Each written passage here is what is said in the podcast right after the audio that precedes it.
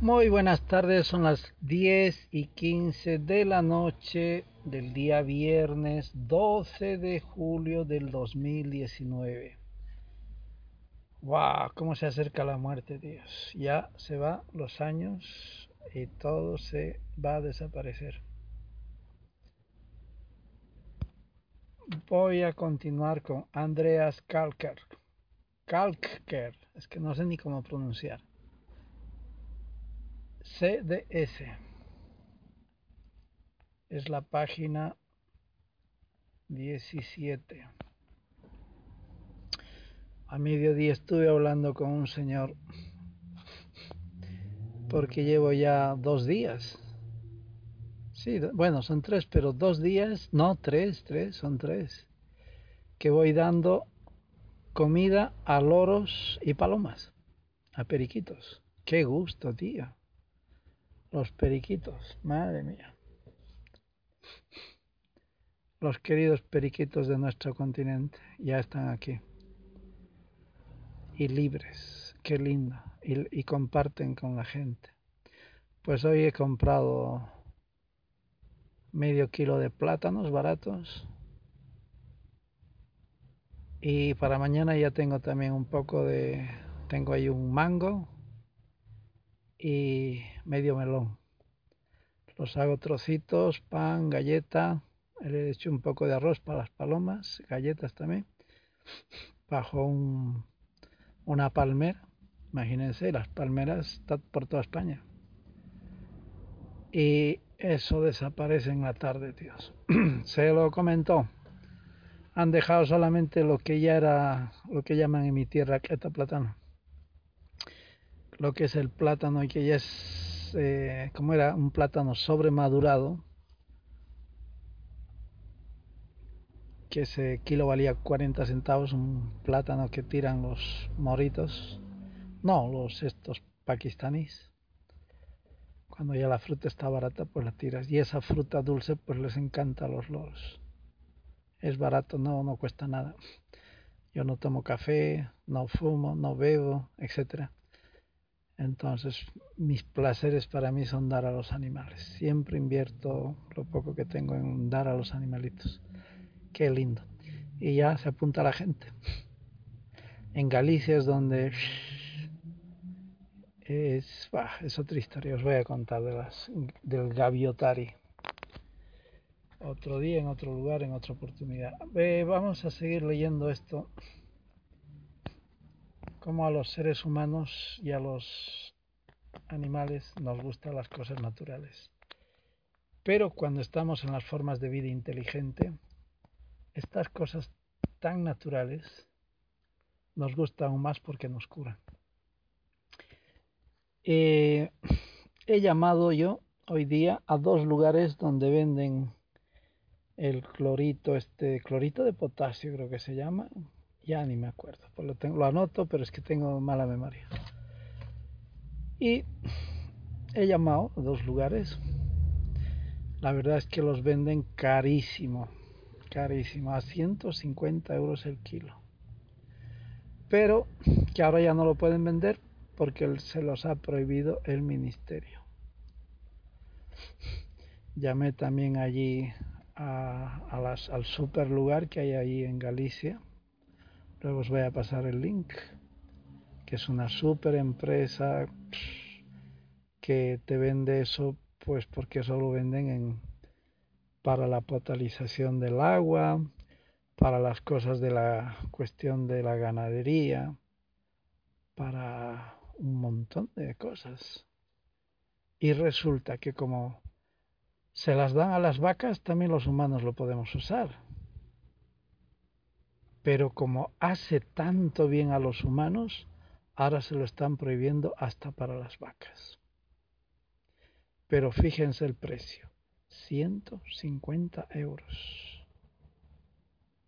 150 euros el kilo, tíos. ¿Cómo puede ser tan caro un kilo de sal? Si es una sal, tío. Es solamente una puñetera sal que no vale nada. Pues así es la especulación aquí y me imagino que en otros países será barato. Así que si ustedes quieren hacer eso, Ahora eso sí, el ácido cítrico os lo van a vender en todas partes, está libre, vale 30 euros el kilo. No me entero de nada todavía, recién estoy enterándome, pero lo único que entiendo es que hay que mezclar esas dos cosas a una proporción de uno. Bueno, ya nos iremos enterando, no quiero especular nada. 1. La nueva alquimia del poder. Hace unos cuantos años. Eso es un subtítulo. ¿Cuál es el origen de los medicamentos que actualmente consumimos? Antaño eran los druidas y las brujas, las que poseían todo el conocimiento del entorno natural y de las plantas capaces de curar enfermedades, y constituían una auténtica amenaza para la entonces poderosísima Iglesia Católica. Cuanto más enferma se encontrara la gente, más eh, concordo contigo, ¿eh?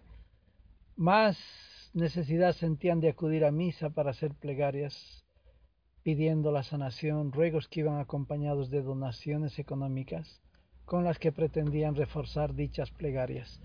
Hoy esas eh, sotanas llenas de cucarachas se llama farmacia. Eh, se llama mafia farmacia. Los, alquimistas jugaron un papel importante en el descubrimiento de los elementos de la química básica. Curiosamente, los orígenes de mi familia se remontan a un alquimista nacido en el año 1414 en la ciudad de Kassel, en Alemania. Ah, es alemán este hombre. Muchos de ellos acabaron en Loguera, condenados por blasfemia por brujería. En los tiempos de la Inquisición murieron tantísimas personas por practicar supuestamente brujería diabólica. ¿Y cómo se averiguaba entonces en determinados lugares si una mujer era bruja? Simplemente se le ataba de pies y manos y se le tiraba a un lago. Si flotaba era bruja y entonces tenía que ser quemada. ¿Y qué pasaba si se hundía? Si se ahogaba, pues entonces no era bruja, mala suerte, se moría. Qué giles. Hoy en día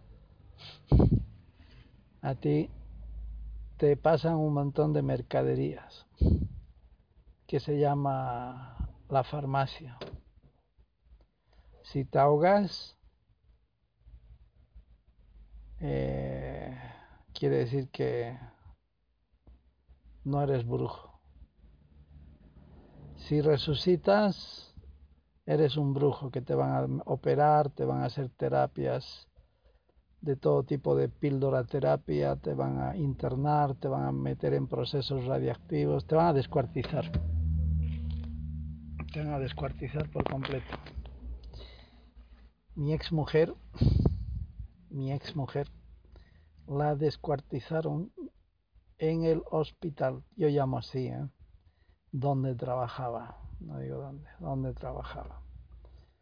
Porque esta mujer fumaba, bebía como y trabajaba en un hospital, tío. Y fumaba y bebía como un condenado.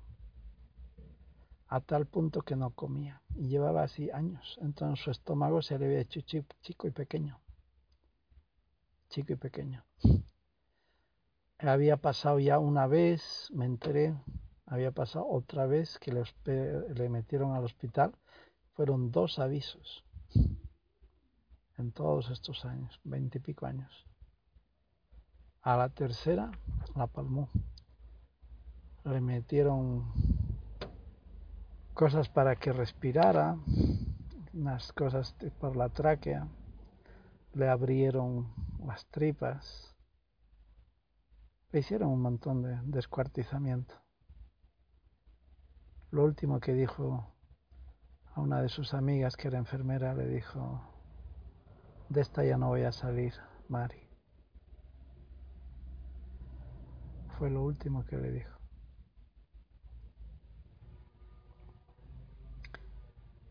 Y para que no sufriera tanto como estaba así, le metían una especie de somnífero que la dejaba dormida y unas horas se despertaba y ahí es cuando pues me parece que planeaban para que hablara con, con, la, con su familia, ¿no?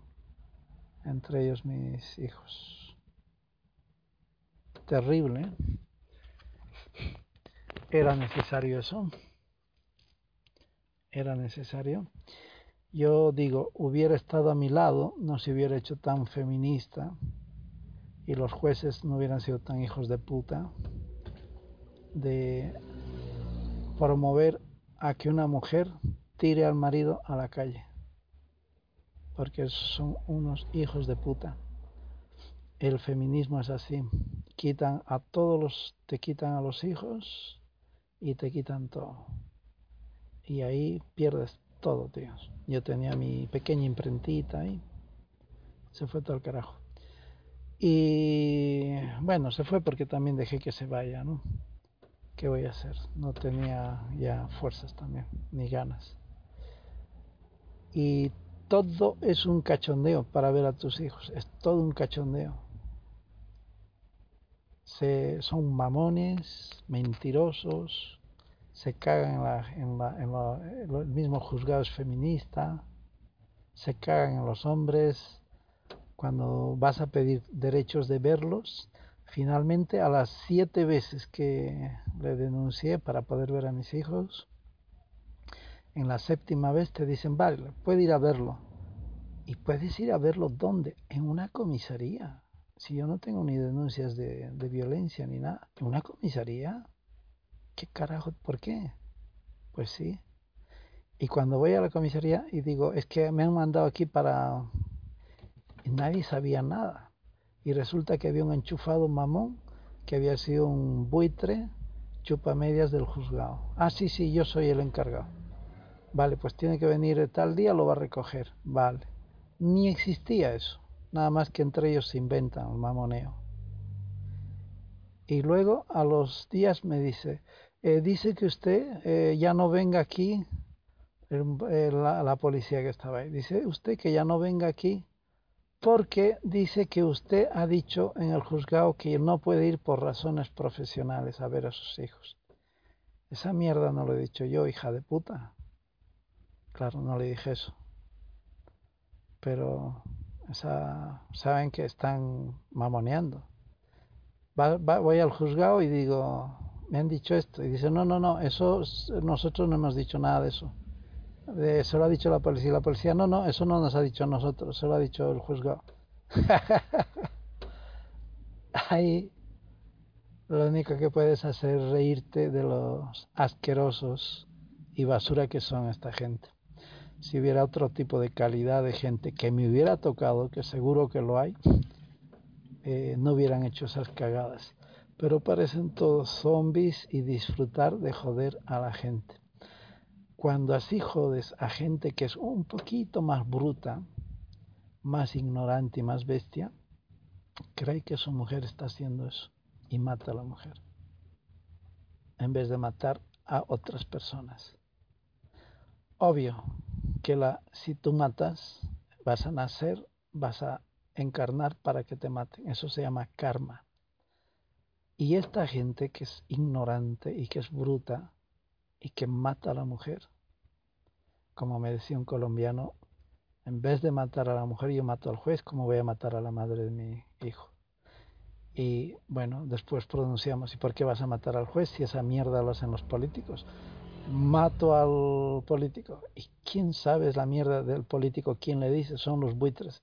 Pues los buitres no los puedes matar, ellos son los amos del planeta, tíos. Son millones y controlan todo. Así que olvídate de matar a nadie. Y, eh, ¿qué pasa con la gente ignorante? La gente ignorante mata a la mujer porque no tiene cultura, no tiene conocimiento, no tiene moral, no tiene ética. No se toma estas cosas con filosofía y por eso matan, por culpa de falta de cultura. Si tú tienes educación, tienes principios y estás convencido de que existe el karma, de que lo que siembras vas a cosechar, de que si haces mal, esa reacción va a venir directamente a ti. Que si haces bien, vas a cosechar bien. Pero además, si aparte de hacer bien o hacer mal, practicas yoga y haces a karma, donde te da igual que te alaben o que te desprecien, eh, o de que pierdas o de que ganes, y ya estás por encima del karma, eso se llama akarma. Y ya tus reacciones en el momento de morir, ni buenas ni malas, porque tú ya sabes filosóficamente que van a ser anuladas, porque tú ya no quieres estar en el mundo material. Eso se llama moksha, salir del samsara. Y es difícil, pero al menos en teoría vas luchando y llevándolo a la práctica.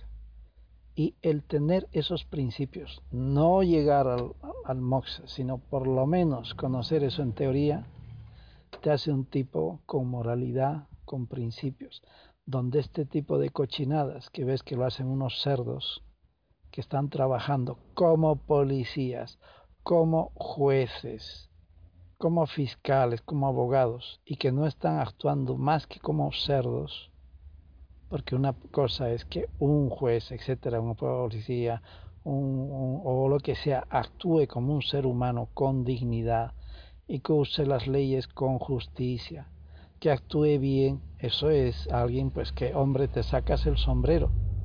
Yo muy pocas veces me he sacado el sombrero ante esta gente porque un 80% lo que han hecho es joderme. Afortunadamente ha habido un 20% para, para no decir que el 100% son unos hijos de puta. No, hay un 20% de gente digna y limpia y sana y correcta y justiciera. Y eso me encanta. Pena que los maleantes sean más, los antisociales sean más. Y a lo que voy al grano.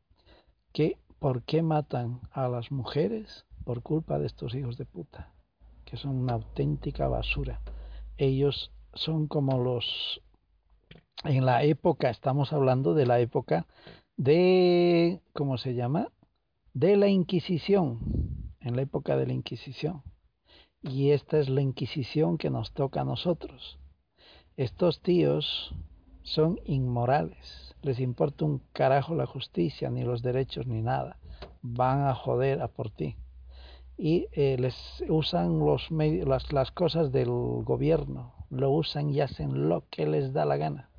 Entonces son maleantes, son antisociales y son inmorales. Ahora, vamos a ver cómo actúan los políticos. Pues igual, de la misma manera. Habrá un 20%, un 30% de políticos buenos.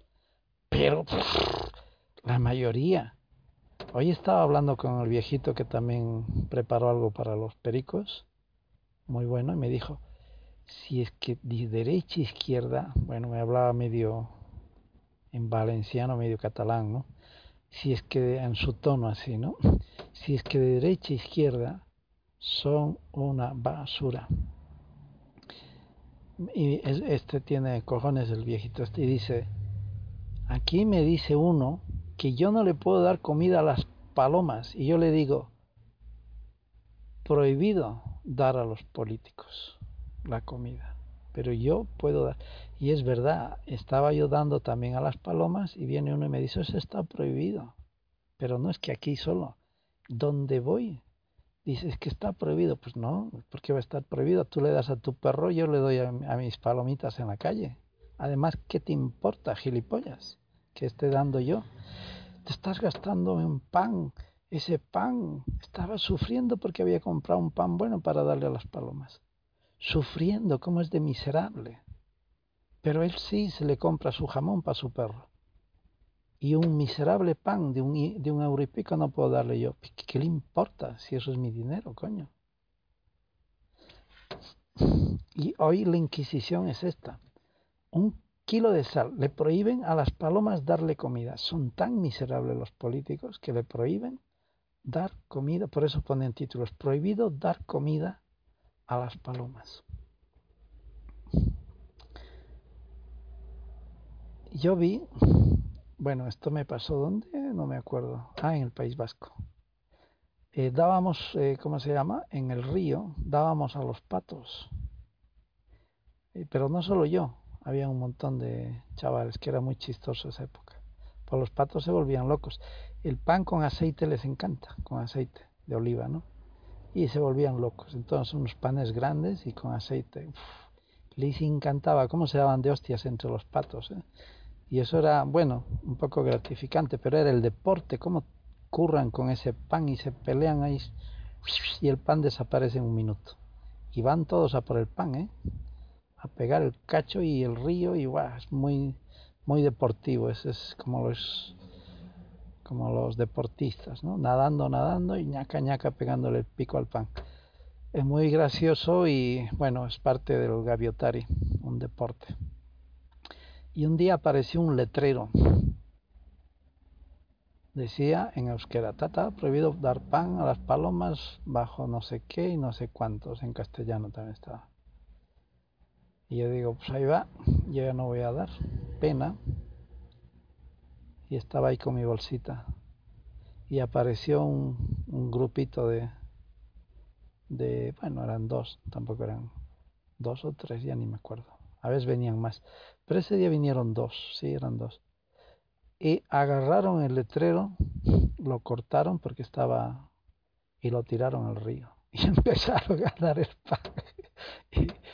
Yo, yo digo, me quedo aquí, no, me voy y, y me fui pero otro día volví, no estaba ahí el letrero y empecé a, dar pan, al pan otra vez. Te hacen tener miedo, tíos. Te hacen tener miedo estos imbéciles.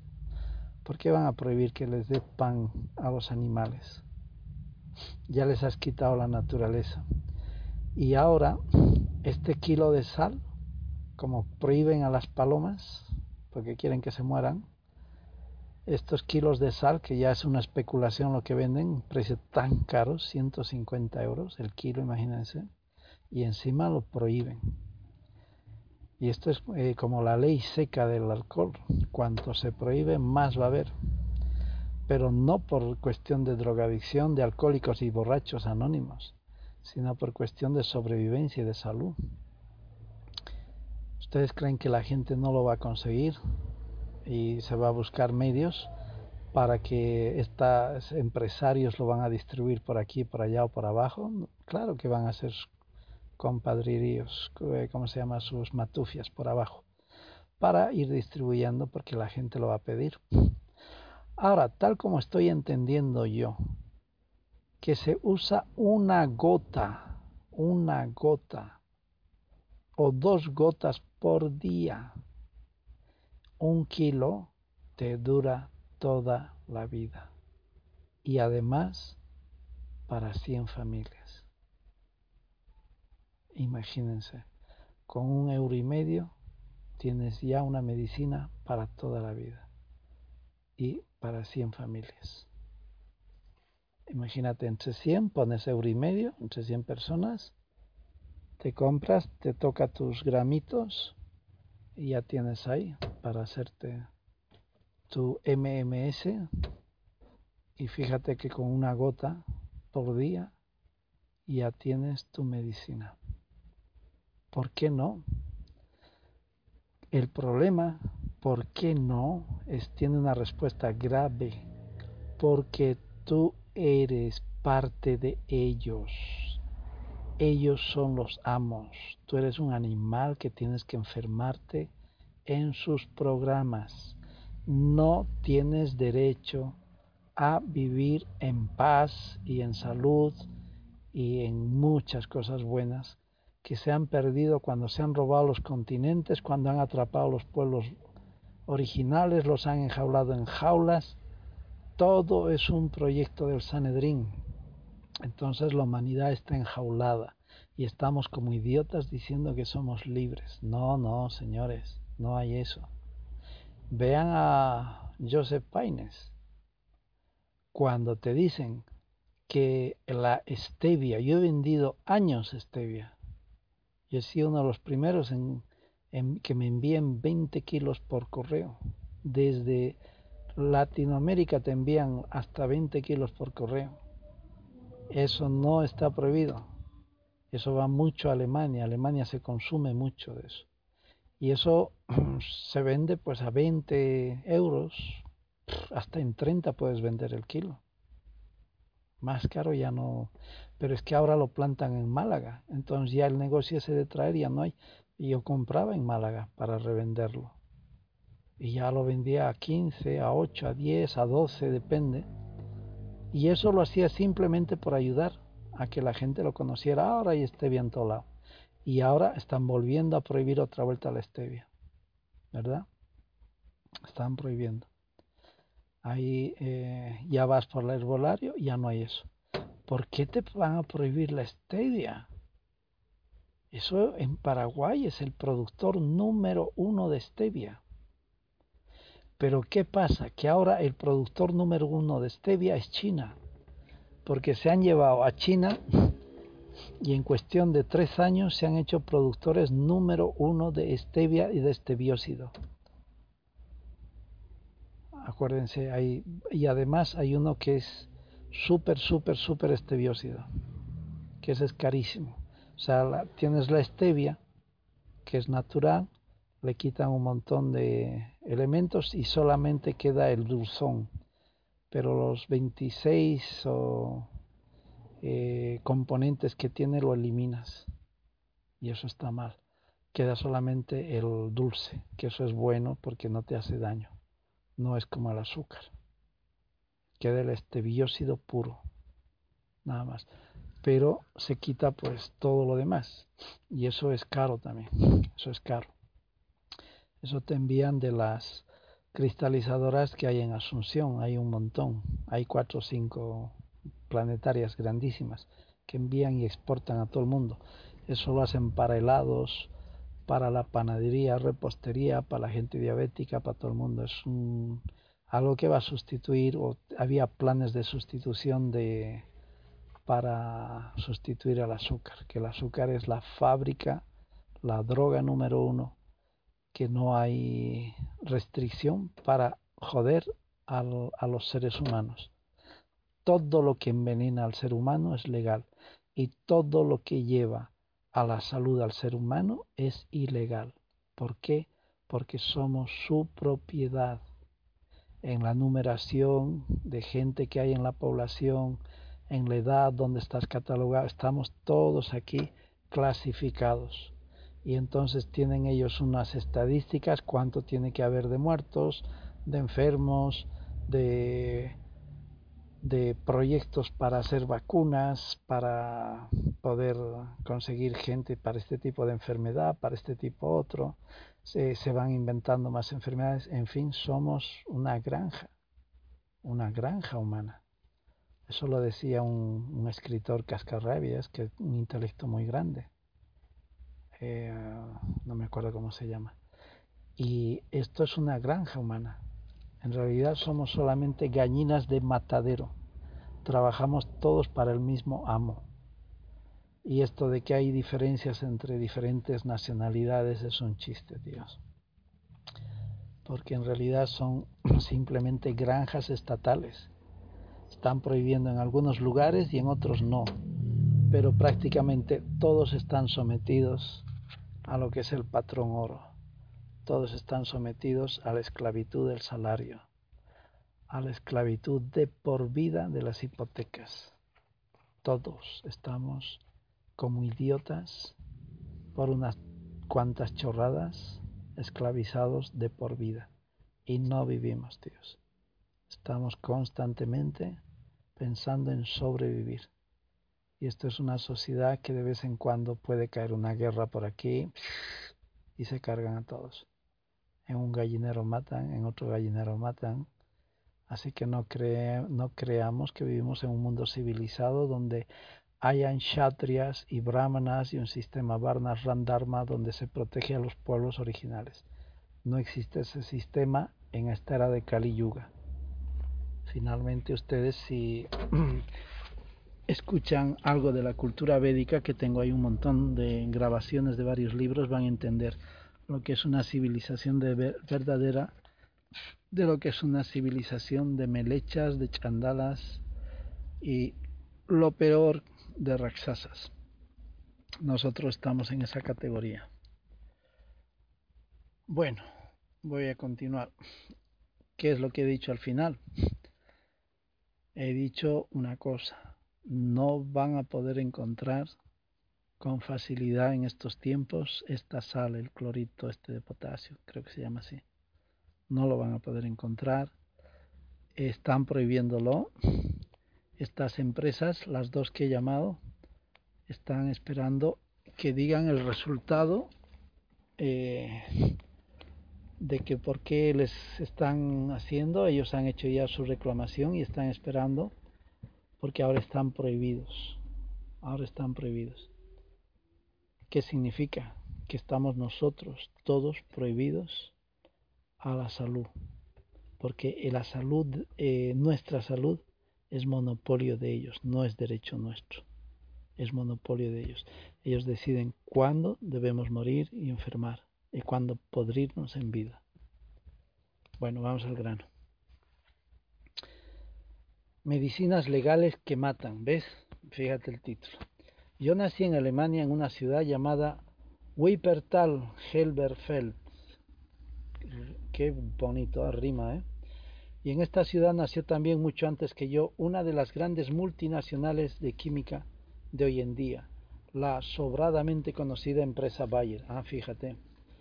Curiosamente, siendo niño, visitamos con el colegio al Museo de la Farmacéutica y pudimos ver varios frascos antiguos en los que se guardaban sustancias como la heroína, la morfina o la cocaína. Aquí en España también eso.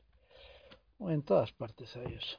Unas drogas que hoy están totalmente prohibidas, pero que entonces eran legales y que además en el momento de su descubrimiento fueron considerados remedios milagrosos. Yo estuve en los 100 años de la prohibición de la o 100 años de lo cuando se vendía, no me acuerdo, pero fue en el 80 y pico, en la Plaza de España en Madrid, que hubo sobre la cocaína. Entonces ahí mostraban todo, te mostraban todo como hace años era legal en la época, a principios de 1900 creo que era, 1902 y todo eso. Y se veían los panfletos, la papelería, los esnifadores y los tarros estos viejos donde vendían eso y vendían cosa milagrosa, en las farmacias te lo vendían. En España te lo vendían la cocaína en las farmacias. Hasta que vieron que la OMS, la Organización Mundial de la Salud, vio que traía adicción y traía problemas. Y a raíz de eso lo prohibieron no sé qué año. Pero ahí estaban. Todas esas cosas. Y yo era tan idiota en esos años que decía, pero ¿cómo que la cocaína es blanca si la cocaína es verde? Fíjate que así de burro era. Incluso estaban especialmente indicados para tranquilizar a los niños. Funcionaban estupendamente. Yo ya lo creo que funcionaban. Pues al suministrar heroína a un bebé lo hacían callar rápidamente. Qué asco, tío, ¿cómo vas a meter eso? Aunque puede que fuera precisamente esa la razón de sus llantos, una vez que se recuperaba del sueño forzado. Qué pena. Ahí se ve un tarro de heroína. Ahora la heroína es de los buitres, eso está en Afganistán. Y eso lo controlan estos eh, mafiosos. Ya saben, el gobierno americano se ha metido ahí. ¿Y qué es lo que han hecho? Pues controlar eso. Se han metido solamente para controlar eso. Esta gente le importa un pepino los pueblos, le importa un pepino el pueblo original, la vida de las generaciones ellos van a lo suyo. Si tienen que matar gallinas de las jaulas estatales, les importa un bledo. Ponen los gobiernos títeres que quieren y el pueblo tiene que callarse el hocico y cacarear o ladrar o que hagan vida animal, No, no se puede meter nadie con los dueños del mundo. Estamos todos atrapados. ¿eh? Y habían recomendaciones aún más sorprendentes sobre el uso de algunos productos como el pare goric de la empresa Skidney and Porsche, que con nada menos que el 46% de alcohol más opium estaba especializado, indicado para recién nacidos. Qué hijos de su madre, alcohol y opium, es que son gilipollas, ¿eh?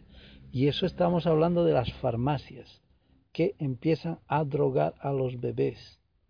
Me alegro que lo hayan prohibido, me alegro, ¿eh?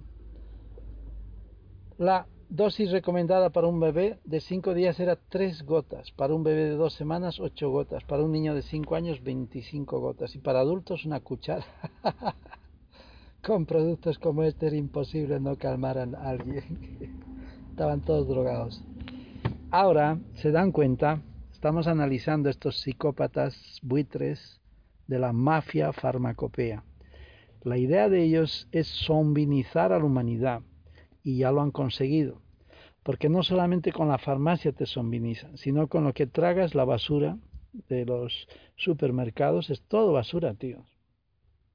Yo todos los días que voy y compro una cosita, siempre me hago el tonto y digo, ah, mira, esto es lo único que no tiene eh, droga, digo, no tiene veneno. Y la gente alrededor está escuchando. Ah, sí, lo que uno, no se, eh, siempre dicen, uno no se acuesta sin aprender algo. Y a veces, ah, mira, no lo sabía, qué interesante. Bueno, generalmente dicen así. Y lo otro también. Depende del lugar donde estés.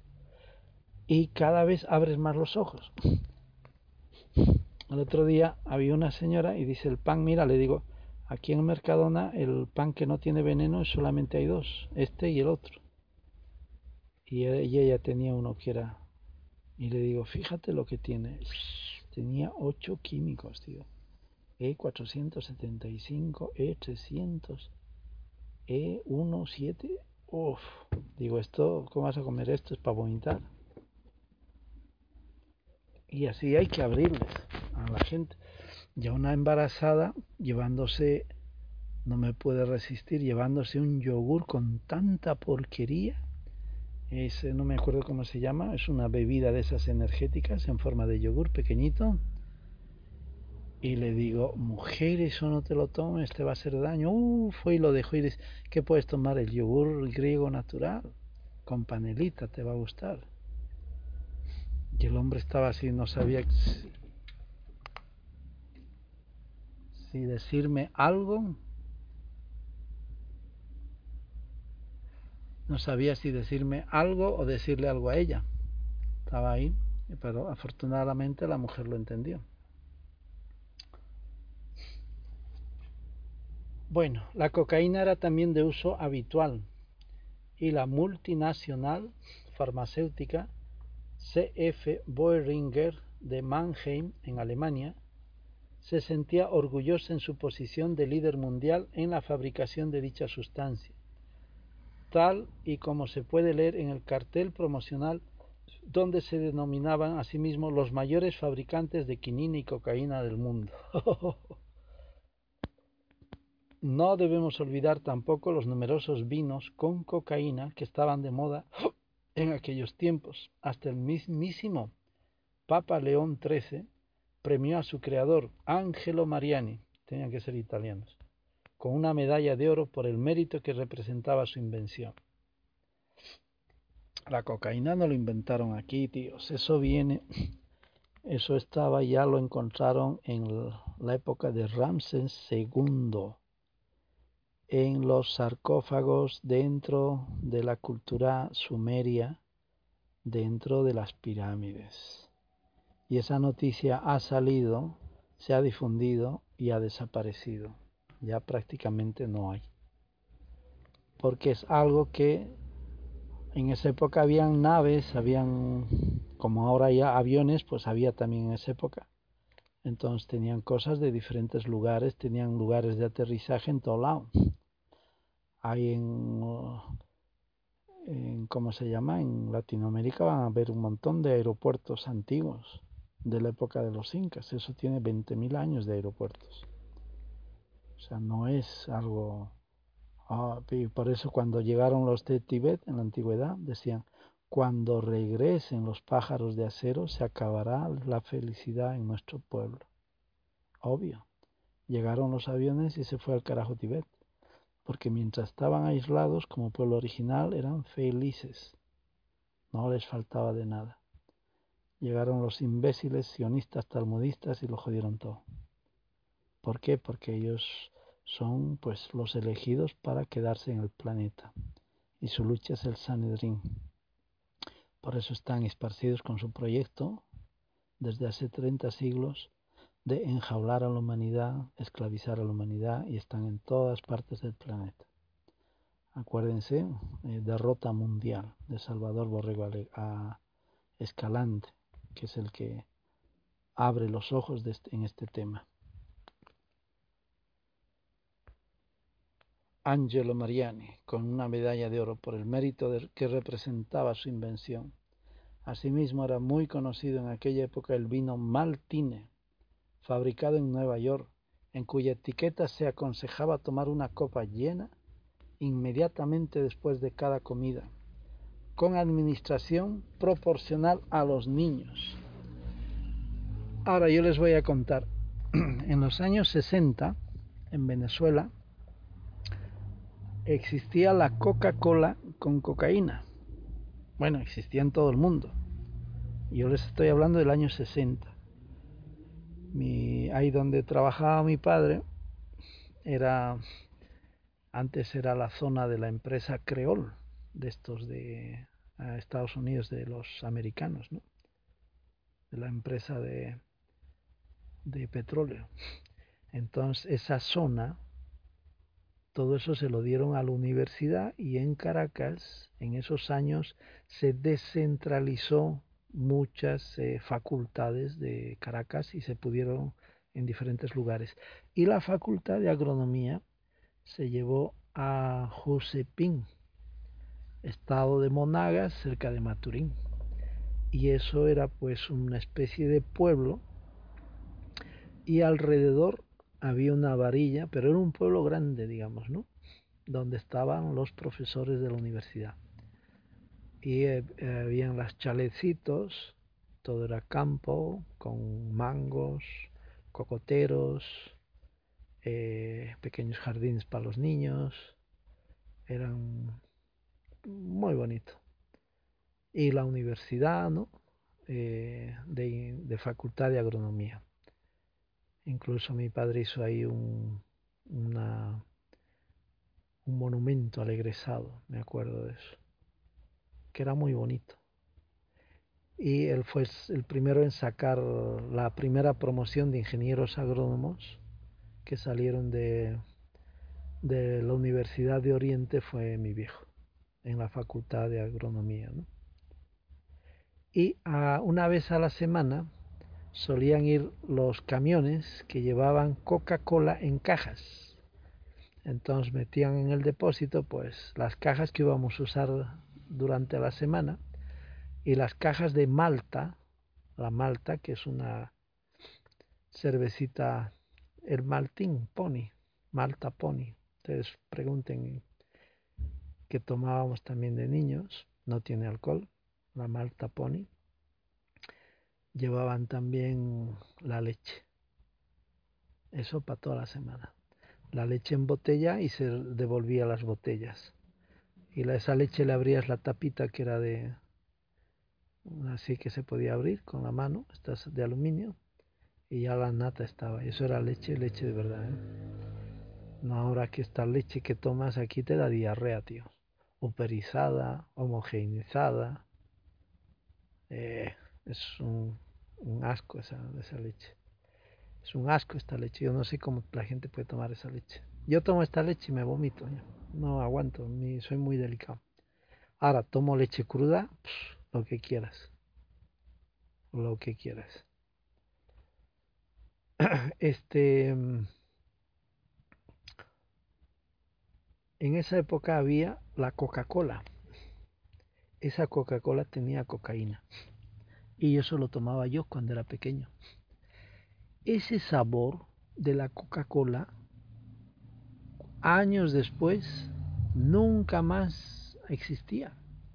No es lo mismo el sabor de la Coca-Cola de los años 60 que después cuando Jimmy Carter prohibió la cocaína en la Coca-Cola y lo cambiaron creo que con cafeína, ¿no? Entonces ya es más venenoso y el otro es que era exquisito. no éramos drogadictos. No te colocaba. Pero es que, les juro, era exquisito. Esa mierda, yo, yo no tomo Coca-Cola hace 30 años que no tomo esa basura o más. Hace muchos años o más. No tomo yo, no tomo nada de esa basura. Y 35 años que no tomo esa basura. Y después, en los 80, cuando yo todavía tomaba algo de eso, las últimas que bebía no era lo mismo la Coca-Cola. Por eso les digo, porque eso cuando tomas de pequeño se te graba en la memoria. Es algo que no puedes explicar, es un sabor y una satisfacción de beber muy diferente que tomar esa basura que hoy en día la gente toma. Hoy se toma un jamón, una loncha de jamón, un pan de mierda y una Coca-Cola y dicen que ya han almorzado o ya han desayunado. ¿Cómo pueden comer eso, por favor? Y otros muchos vinos de cocaína que circulaban en aquella época por el mercado era el Metcalf, Metcalf, respecto al cual se afirmaba que tenían efectos medicinales, así como un inestimable valor recreativo para sus consumidores. Y el Vapor All, Vapor All, por su parte consistía en una mezcla de alcohol, de alcohol con opio. Joder, eran drogadictos, tío, aquí. Que se consideraba adecuado para tratar el asma y las afecciones espasmódicas del pulmón. Bueno, debe tener algo bueno, algo interesante, pero tiene que tener la información la gente.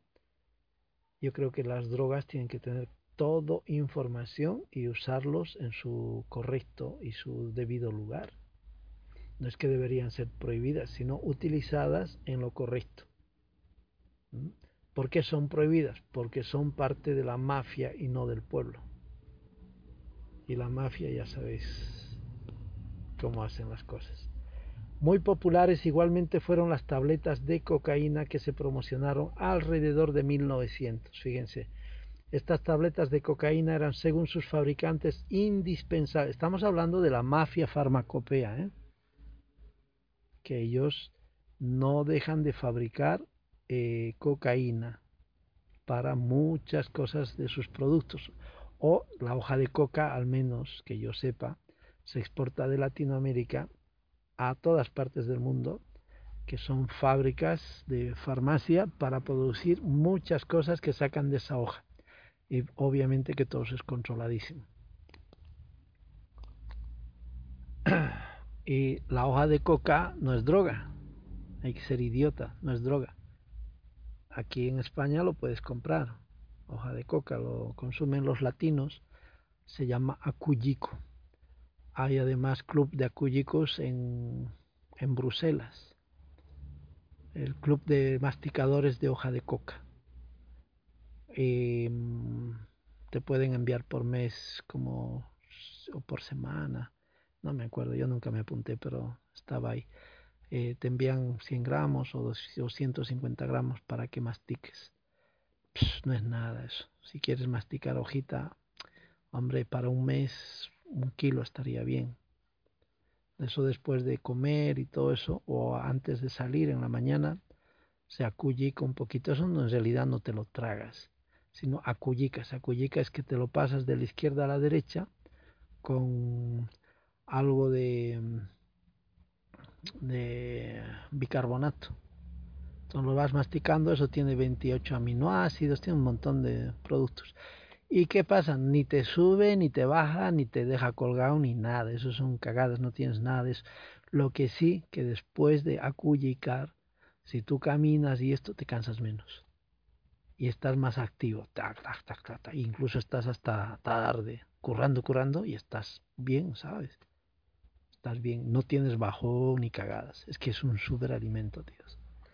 Porque cuando llegaron allí los buitres y cogieron a toda la población y a filósofos, a artesanos, a médicos, a todos los metieron en el como mineros en la en el ¿cómo se llama? el Cerro de Potosí estos animales ¿no? que fueron allí animalizados aquí por los buitres y fueron allí pues a destruir la civilización y entonces los meten a esa gente que no tenía nada que ver con las minas porque para ser minero tienes que ser minero aquí no puedes agarrar a toda la población de Madrid y meterlos a las minas ¿entiendes? eso es un acto criminal a ver si captas entonces eh, entraban a las minas y la gente se moría.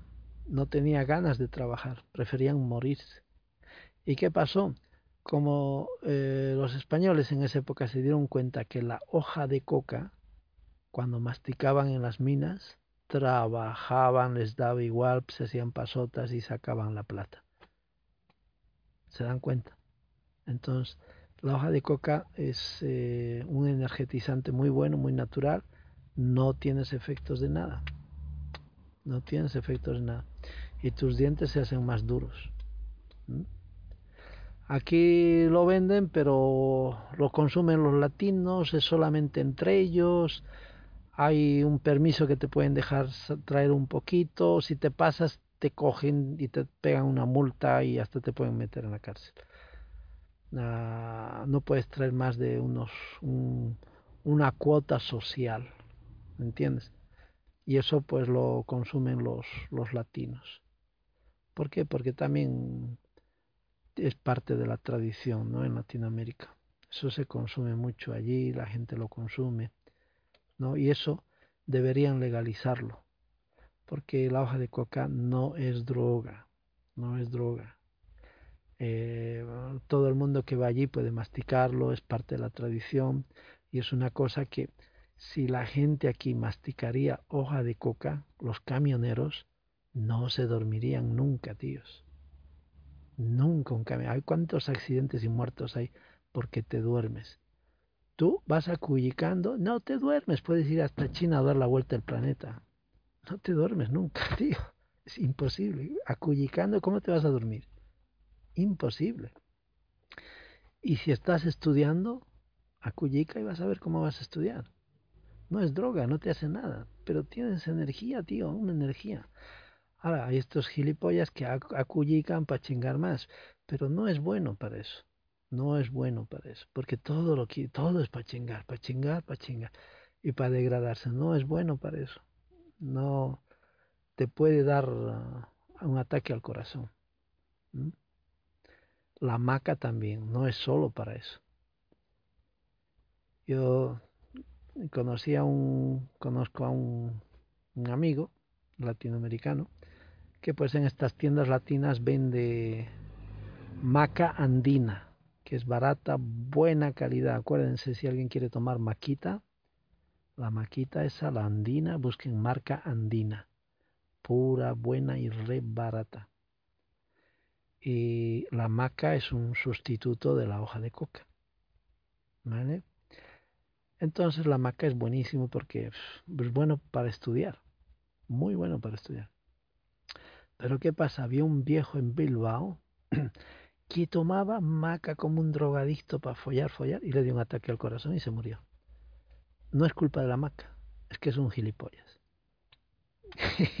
y este amigo se quedó asustado dijo, pero es que yo ya le había dicho algo, pero no, no pensé que le iba a pasar. Es que le va a pasar más siendo viejo, como piensa que ah, va actuando como joven.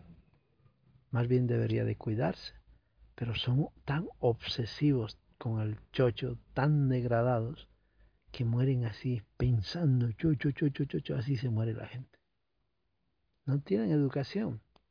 Vivimos en un mundo completamente descontrolado y animalizado embrutecidos.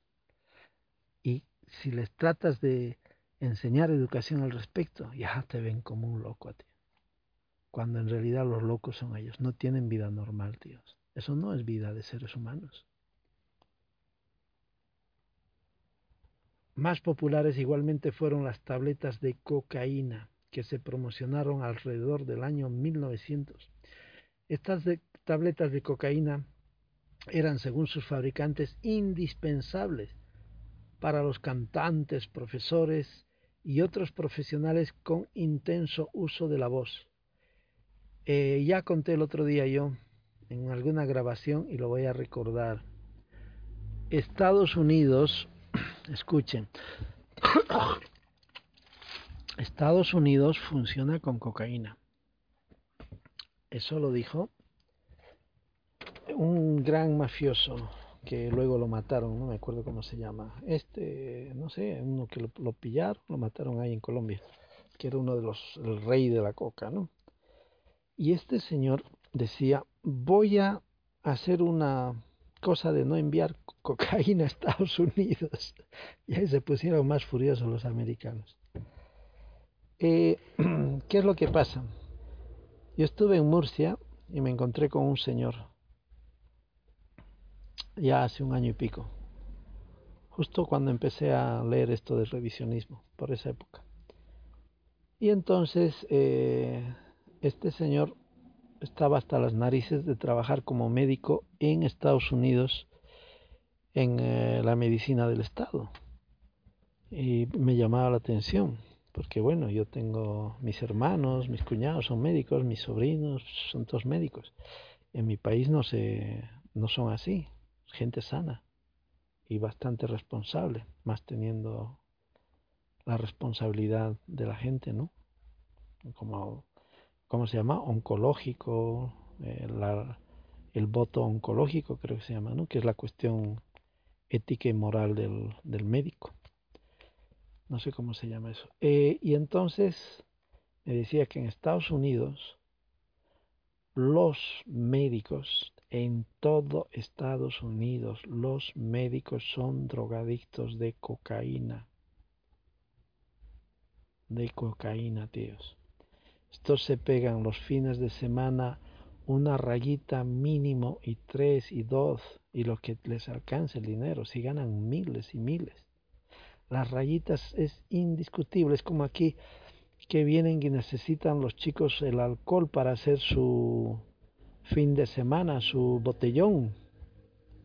Y se compra un montón de todo tipo de basuras para mezclarlo con otro tipo de basuras con azúcar y colorantes y y así pasa el fin de semana esta civilización de drogadictos. En Estados Unidos, esa civilización de drogadictos es en base a la cocaína. Por eso, los médicos, eh, Hollywood, yo encontré gente que estuvo yendo y estuvo y estuvo haciendo sus papeles que les dan en Hollywood y me dijo la madre de este chico, y lo tengo por ahí grabado, y hasta me dio no sé qué nombre de, lo, de la película que estaban haciendo. Me dijo, y mi hijo se cuida mucho de no esnifar tanto. digo, ¿cómo es eso? Es que Hollywood es un esnifadero de cocaína, tíos. Es un gran prostíbulo. Es un gran lugar de degradación. Es un lugar donde se hacen ritos satánicos, ritos criminales, ya sabéis de quién, por qué y para qué. Y es un lugar donde es solamente del pueblo elegido.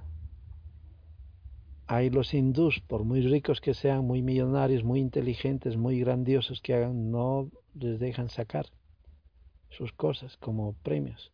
Están siempre aislados.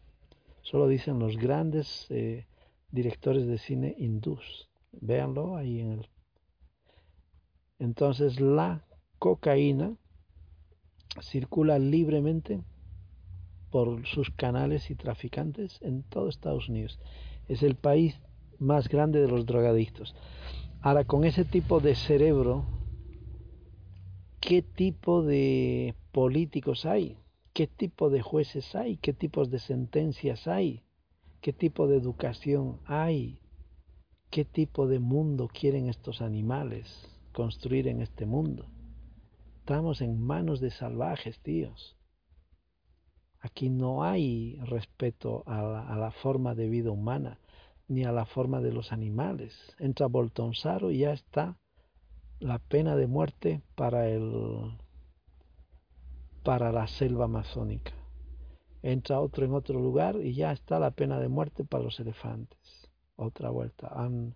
para las ballenas. Otra vuelta todo el mundo un planeta de drogadictos. Y cuando te quieres tú curar de tanta mierda, te prohíben un kilo de sal, te meten preso, te buscan, te difaman, te dicen que eres un criminal y como no tengas dinero te meten preso. Como no tengas dinero para defenderte, te meten preso. No hay nada peor que ser famoso y con cabeza y luchar honradamente por la salud del pueblo. Esto es lo que estos señores que estamos leyendo están sufriendo. Y como ellos, un montón por todo el planeta. Porque este mundo es un cagadero de estos buitres y sus chupamedias. Hacen lo que les da la gana. Aquí no hay leyes, no hay nada, tío. En cuanto eres una persona que quieres curarte, van a por ti a casarte. Bueno, voy a seguir leyendo. Estoy tratando de razonar lo que está pasando. ¿eh? Estas tabletas de cocaína eran, según los fabricantes, indispensables para los cantantes, profesores y otros profesionales con intenso uso de la voz, ya que aliviaba el dolor de la garganta. Vete al carajo. Se afirmaba, pero mira lo que dicen, que te aliviaba la garganta. Eh, hablan de Julio Iglesias, ¿no? Que tiene un tabique de platino en la nariz, ¿no? Fíjate cómo son los cantantes. Se afirmaba también que subían el ánimo y eran estimulantes y que aseguraban a esos profesionales la máxima eficacia en el uso y abuso de las cuerdas vocales. También se suministraba la cocaína en forma de gotas para aliviar el dolor de muelas bueno, siguen utilizando un derivado de eso hoy en día, prometiendo una mejora instantánea, sobre todo en los niños, y los drogan, los drogan, los drogan. Ustedes vean los, las chulpas, como se dice en Latinoamérica, las momias de los niños de hace 10.000 años, no tienen caries, tío. Y hoy en día mira a los niños, todos con caries por culpa de los buitres que están envenenando y pudriendo. Somos una sociedad salvaje, completamente salvaje. En la antigüedad la gente no tenía este salvajismo. Vivían felices, bosques limpios, gente sana, libertad por todo lado. Se respetaban unos a otros. Ay, no, hoy es toda una cagada, tíos. Estamos todos enjaulados y todos dependiendo de cuatro buitres que decidan o no la vida de, los, de las gallinas de cada jaula. Que se dan de hostias entre ellos, no, se dan de hostia los de abajo. El pueblo siempre muere. También se suministraba la cocaína en forma de gotas para aliviar el dolor de muelas, prometiendo una mejora instantánea, sobre todo en los niños, ¿qué les parece? Y no solo garantizaba el alivio del dolor, sino que afirmaban además que eran capaces de mejorar el humor de estos pobres sufridores. Y esto podía ser verdad durante un tiempo al menos, ya que curar no curaba en modo alguno. Incluso hoy en día, cuando visitamos al dentista, nos inyectan una forma descafeinada de cocaína, que se llama la lidocaína, ¿ves? Eso es lo que te meten. Para poder trabajar en nuestras muelas sin que suframos. Lidocaína, viene de la cocaína. ya les dije, eso sacan de las hojas llevan un montón de miles de toneladas. A todos los años sale de Latinoamérica en barcos para estas empresas, que estas empresas hacen todo esto para que funcionen, pues, por ejemplo, esto, que son las, eh, los dentistas. Y si pensamos que hemos avanzado muchísimo y que en la actualidad no se utilizan medicamentos tan dañinos como hace 100 años, estamos muy equivocados. Hemos de ser conscientes de que cualquier medicamento eficaz ya proceda de la naturaleza o ya de la botica química, en la mayoría de las ocasiones tiene dos caras, efectos favorables y desfavorables. Por un lado se encuentra el efecto deseado, que consiste que la curación o mejoría del mal en cuestión, y por otro se encuentran las denominaciones efectos secundarios contrarios o no deseados. Cualquier cambio que se provoque en el organismo a causa de la ingestión, la administración por cualquier otro medio de una determinada sustancia afecta al cuerpo en su conjunto y no al órgano al que va dirigido. Eh, por ejemplo, si tomas em, una cosa, digamos cualquier cosa, y de repente te da el picor en, el, en la pata izquierda, inmediatamente se monta el pollo, te quieren amputar la pata o tirar toda esa cosa buena porque te pica el... Pero lo que ellos producen, el veneno, no solo te pica, sino que se te cae todo. se te revienta todo y te vuelves un animal, un inútil, lo que quieras, te has podrido, te viene el cáncer, la sífilis, la gonorrea, lo que tú quieras. O sea, exagero, un montón de porquerías te vienen. No pasa nada. ¿Por qué? Porque esos son los productos de las reacciones secundarias que trae tomarse esas píldoras. O sea, de las barbaridades que ellos hacen no pasa nada. Pero si algo natural tú tomas, exageras o te enganchas, ya y te pones gordo y chancho, porque te gusta mucho el queso, ya exagero, ¿no? Ya eso está prohibido.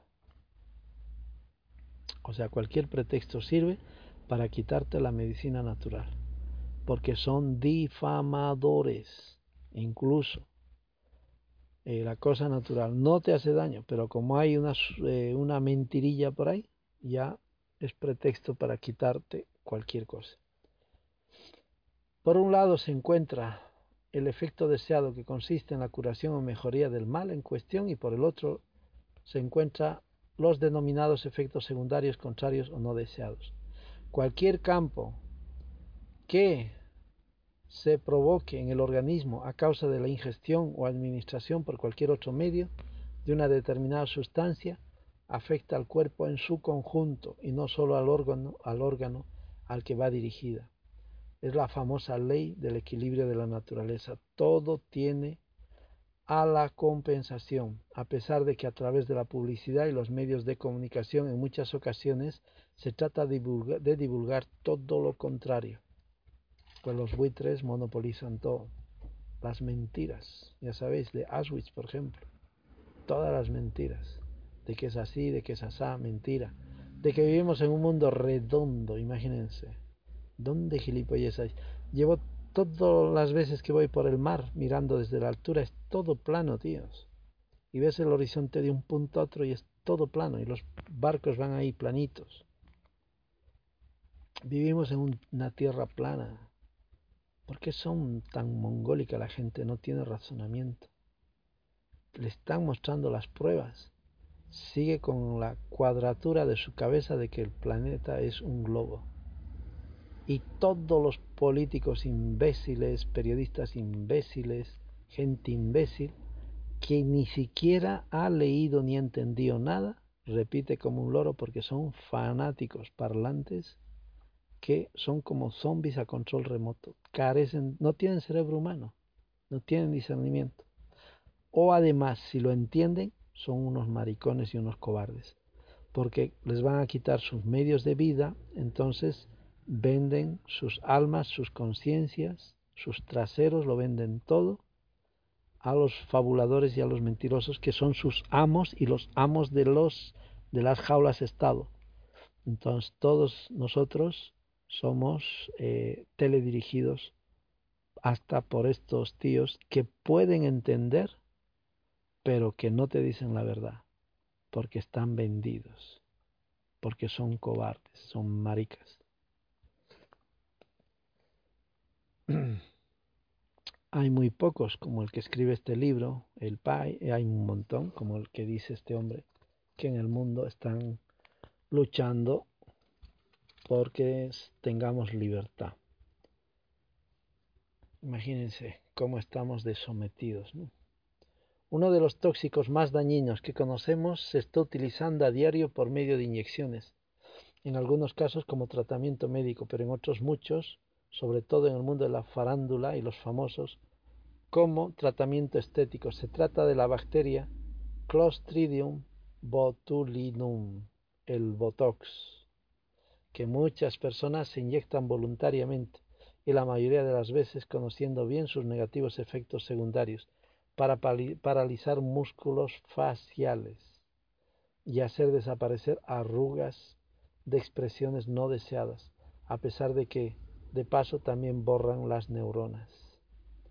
Eso en los labios te queda como inflado, se les hincha, ¿no? Esas bocudas que salen luego en la televisión a darse hostias entre bocudas, ¿no?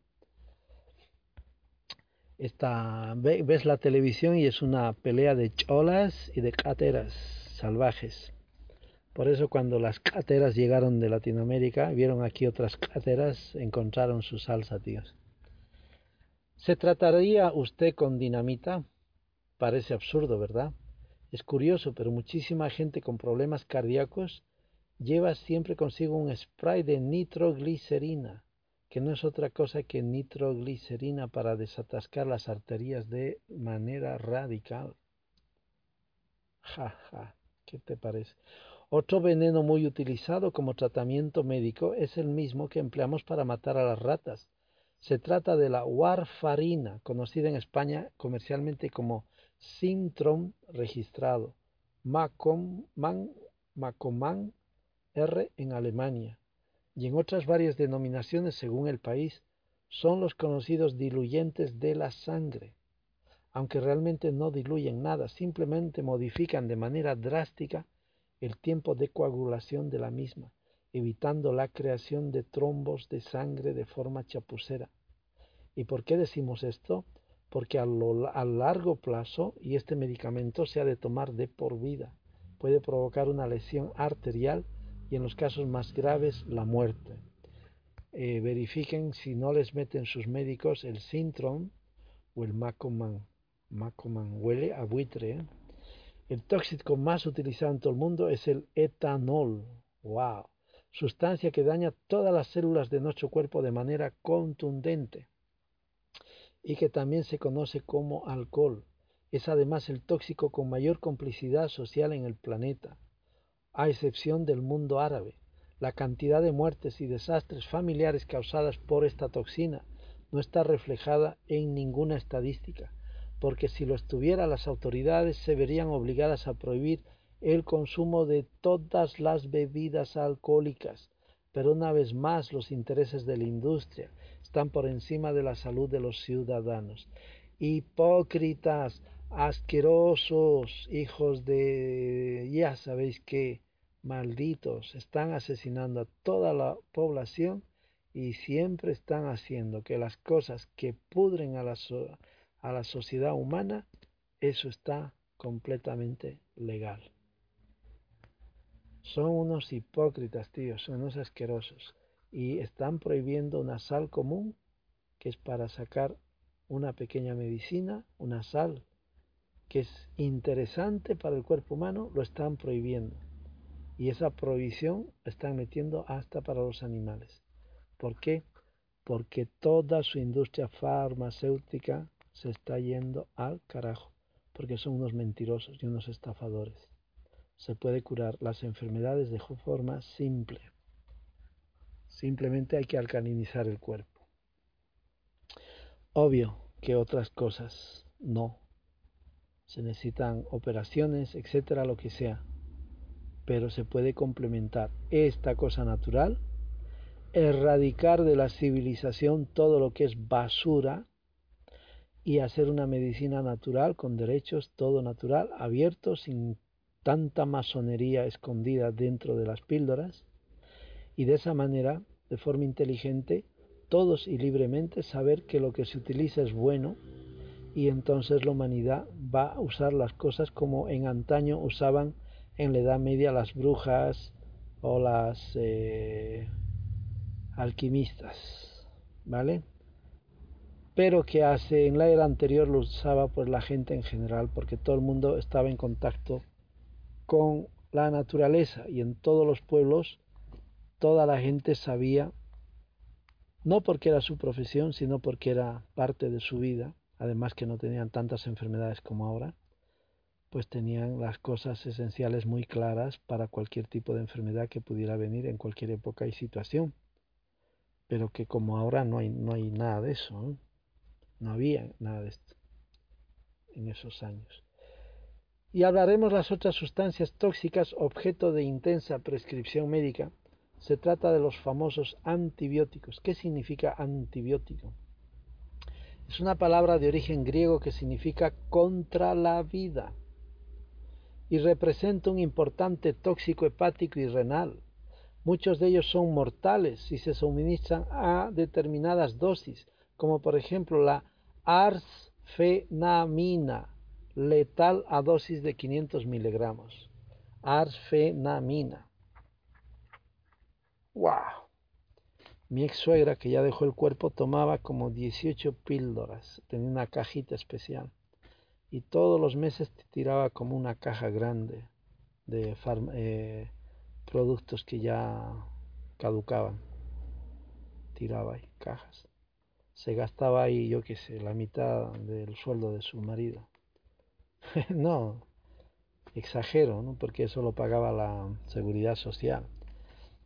Pagaría muy poco, pero es que es una barbaridad que una mujer anciana le metan 18 píldoras por día, tío. Y una fe ciega en los médicos. Una fe ciega en los médicos. Y por lo último, en el mundo de los psicofármacos, uno de los ingredientes tóxicos estrella lo encontramos en prácticamente todos los dentríficos. El flúor, por favor. Qué hijos de puta que son. Yo siempre voy a joder a alguna farmacia y digo, ¿tienes pasta de dientes sin raticida? Pues he hecho tan famoso eso. Yo empecé. Que ya saben a qué me refiero. Se ha expandido como la peste porque llevo algunos años siempre jodiendo por ahí. Y estos dicen, eso está ahí porque la, eh, el ministerio lo permite y ñañacas y ñañacas.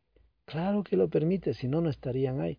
Pero ¿por qué lo permite? Porque el ministerio es un besaculos de la Organización Mundial de la Salud y la de las drogas de no sé qué de Estados Unidos. Y estos son unos mafiosos repugnantes que están al servicio de los buitres talmudistas sionistas, que son los amos del planeta, que están dentro de los proyectos de los sabios de Sion, y su proyecto de ellos es joder a la puta humanidad enjaulada. Les importa un carajo la salud. Ellos son los amos, los dueños, tienen el poder, hacen lo que les da la gana, joden a todas las poblaciones del mundo en nombre de la libertad y el derecho de joderte porque son los amos. En el nombre de la democracia de la izquierda y de la derecha, te joden con pastillitas que te van a enfermar y podrir. No te van a matar inmediatamente. Si te pasa, sí. Pero vas a estar siempre enfermo para soltar la pasta para ese ramo de la mafia, que no son más que sionistas, masones, talmudistas, lo que quieras llamarle, o iluminatis. Yo les llamo simplemente amos del planeta y les pongo un mote, buitres, nada más. Más sencillo, ¿para qué decir tantas cosas? Y entonces estos amos del planeta hacen lo que les da la gana con los gallineros. Y los gallineros tienen ministerios. Y esos ministerios, uno de ellos es de la salud. ¿Qué no le va a decir a su amo del mundo más que sí, buana? Aquí matamos a las gallinas que tú quieras, mi amo. Yo soy el ministro tengo la ley, tengo aquí el ejército y los jueces, lo que tú digas, amo querido. Si hay que meter todo este flúor a los bebés en el agua acuarel para bebés, no hay problema. La sociedad es una sociedad de mierda, de imbéciles y de idiotas que se lo tragan todo y se lo dan todo a sus niños. Por lo tanto, lo que tú quieras, amo mío, aquí estoy yo, soy tu ministro tuyo más que de mi gobierno. Aquí estoy para servirte, mi querido amo. Después de que yo sea ministro, me tienes que dar, eso sí, un empleito con una buena paguita en el Fondo Internacional de cualquier ñañaca, con tal de que yo siga siendo el rey. Así venden su trasero todos los políticos. Estos tíos no tienen moral, no salen a defender al pueblo. ¿Dónde están los de izquierda, los de derecha, los del centro? Hoy en día que digan vamos a parar esta mierda de seguir pudriendo a la población española o en cualquier lugar a la población griega o americana. No hay, tíos, no existen. Son todos gente que tiene todo limitado. Hacen de que se dan de hostias y esto que luchan por su gallinero que para mí los puestitos de poder de aquí, de allá, y eso es una farándula. Eso no soluciona el problema de la sociedad, ni la economía, ni la libertad del trabajo, nada. Lo único que hace es hacer lo que los amos le dicen. Y entonces yo digo, ¿para qué la izquierda, para qué la derecha, para qué el centro? No creo yo en los políticos, de verdad. Hay alguno que sí me gusta, que es el defensa de animales, nada más. A es, yo doy mi voto, que es el PAGMA. no sé si tendrá algo malo el PAGMA, pero me encanta que defienda a los animales. Me encanta. Ahora me encantaría más que el PAGMA defendiera prohibido echar flúor en la pasta dentrífica. Ahí me encantaría más. No hay un partido político que diga prohibido hacer de la leche una mierda y una diarrea para que tomen esto toda la población humana. ¿Por qué hacen de la leche una mierda, tíos? Le meten cualquier bejunje, te dan basura y encima a los ganaderos los explotan. Eso no hay derecho, tíos. En una civilización verdadera hay que proteger a la población. Hay que dejar a un lado a los especuladores y el pueblo tiene que recuperar su riqueza. Y sus administradores tienen que administrar para proteger con esa riqueza a todos los integrantes de su sociedad. E incluso a los que se van metiendo, pero todos sus integrantes tienen que estar protegidos con la riqueza que produce esa organización social. Y eso ya lo sabemos, ya lo hemos estudiado.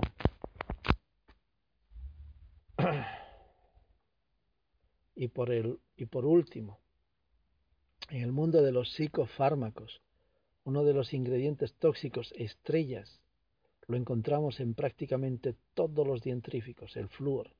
Se trata de un producto tóxico residual de la industria metalúrgica. Se utiliza en más de 60 psicofármacos conocidos como ingrediente principal, por ejemplo en la fábrica 10 diazepam, flunistrazepam, rohypnol, cetelacina, trifluorperacina, etc. Y ante semejante panorama resulta muy difíciles de entender las voces de alarma a través de algunas páginas web de Internet u otros medios de comunicación masiva controladas por los lobbies de las farmacéuticas pretenden asustar a eventuales consumidores de MMS con mensajes que alertan sobre los peligros efectos secundarios derivados de su utilización sin que en ningún momento se ofrezca la más mínima prueba científica ni caso documentado que lo corrobore. ¿Se dan cuenta? Somos gallinas en una granja enjaulada con diferentes títulos de gallos, de picos y de loros y de zombies si somos elegidos. O sea, una fantasmada, tío, un absurdo, un ridículo, un sinsentido, un sinsentido es esta sociedad. Están volviéndolo todo basura. A ese nivel están poniendo a toda la humanidad. Si hay, por el contrario, numerosos testimonios reales, debidamente documentados, relativos a su enorme eficacia en la mejoría o curación de multitud de enfermedades y la inocuidad de sus efectos secundarios. Los lobbies incurren en una enorme responsabilidad cuando intentan impedir que muchas personas, desahuciadas por la medicina oficial, intentan salvar sus vidas usando este producto. Están lesionando gravemente el derecho fundamental de todo ser humano a la lucha por la supervivencia y condenan además a otros muchos que sufren enfermedades gravemente incapacitantes o dolorosas a renunciar a las posibilidades de curarlas o mejorarlas, y todo por defender sus intereses económicos. Y por si no os convence lo que estoy diciendo, os voy a hacer la siguiente pregunta.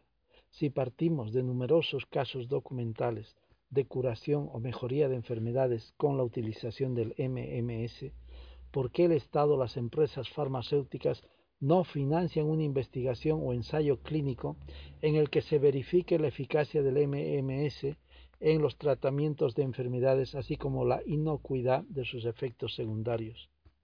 Es que el enorme sufrimiento de quienes padecen enfermedades mortales consideradas incurables por la medicina oficial no es motivación suficiente. ¿Qué, va? ¿Qué van a hacer eso? Ellos quieren que tú seas un miserable enfermo y que te gastes tu sueldo en sus miserables pastillas. Cualquiera puede tomarse unas gotas MMS sin tener nada en absoluto por su vida, y a cambio obtendrá el inmenso regalo de una esperanza de curación. La industria farmacéutica solo promoverá y financiará la investigación de aquellas sustancias que, en el caso de que sean autorizadas por la Administración, puedan constituir objeto de patente para conseguir unos beneficios astronómicos una vez obtenida la exclusiva en su comercialización. La posición de exclusividad alcanzada con la objeción de la patente les conferirá la libertad de establecer el precio de venta en el mercado, sin que dicho precio guarde relación alguna con el coste de producción del medicamento. El MMS no puede patentarse, cualquier persona lo puede hacer en su propia casa. Aleluya. Joder, ya me estoy haciendo medio aleluyero ya. Lo que sí podemos afirmar con rotundidad es que el Estado, que se proclama en la Constitución como social, tiene la obligación moral y legal de promover y financiar la práctica de ensayos clínicos para verificar la eficacia de cualquier sustancia respecto a la cual existan indicios serios en que puede curar o mejorar enfermedades, y más en el caso de aquellas que están progresando de un modo alarmante como es el cáncer. El artículo 43 de la Constitución de 1978 reconoce el derecho de la protección de la salud y consagra, y consagra la obligación de los poderes públicos de tutelar la salud pública a través de medidas preventivas y prestaciones de los servicios necesarios. Está dándose cuenta el razonamiento y el poder de la lógica de la justicia y de los derechos que está reclamando este escritor, este médico, este artista en el razonamiento. ¿Están entendiendo la fuerza, la energía de razonamiento que hay en estas palabras? Es muy fuerte, tíos. ¿Cuándo van a ver a alguien hablar así? De forma sana, libre, coherente, justa, necesaria, innecesaria, necesaria, necesaria. Pero nos están matando y nos están ahogando. Somos todos como el holocuento, es como el planeta, el Auschwitz de las mentiras de estos buitres, diciéndonos mamonadas, mentiras que nunca han existido, en vida nos están ahogando a todos. Y a aquellos que razonen les cortan la cabeza. Porque este libro, métanse, ya les he puesto yo ahí, en la primera grabación, la página web del escritor ¿Y qué dice? Mi libro acaba de ser prohibido. ¿Verdad? Algo así, lo mismo. El mismo sentido, acaba de ser prohibido. Pues con mayor razón todos tenemos que bajar su libro. Hay en muchos lugares dentro de las páginas web, imprimirlos, leerlos y guardarlos. Y si podéis hacer algunas copias, pasadlo a todo el mundo por vuestros eh, canales. Eh, hablad de este tema. La humanidad tiene que unirse, es necesario para poder sobrevivir bien. Hazlo por tu familia, hazlo por tus hijos. Deja de ser una gallina. Y como empecé este capítulo haciendo alusión a la empresa multinacional farmacéutica Bayer, ubicada en la ciudad donde nací, Voy a cerrarlo haciendo referencia a un producto patentado por la misma, que se vende en todo el mundo. Hasta en los rincones más apartados de la selva se puede encontrar algún vendedor ambulante que lo comercializa. Se trata de la familia aspirina. La aspirina es ácido acetilsalicílico, acetilsalicílico, ácido que proviene del sauce blanco y es eficaz en el tratamiento de múltiples dolencias desde un simple dolor de cabeza hasta graves problemas coronarios. Sin embargo, no debemos olvidar que este producto es causa directa cada año de 3.000 muertos por hemorragia gastrointestinal. ¡Wow, Dios! Voy a confesar mi pecado. Eh, cada cinco, no, bueno, no voy a mentir En 35 años he comprado una, dos y esta es la tercera vez por el dolor de cabeza que tengo en estos meses.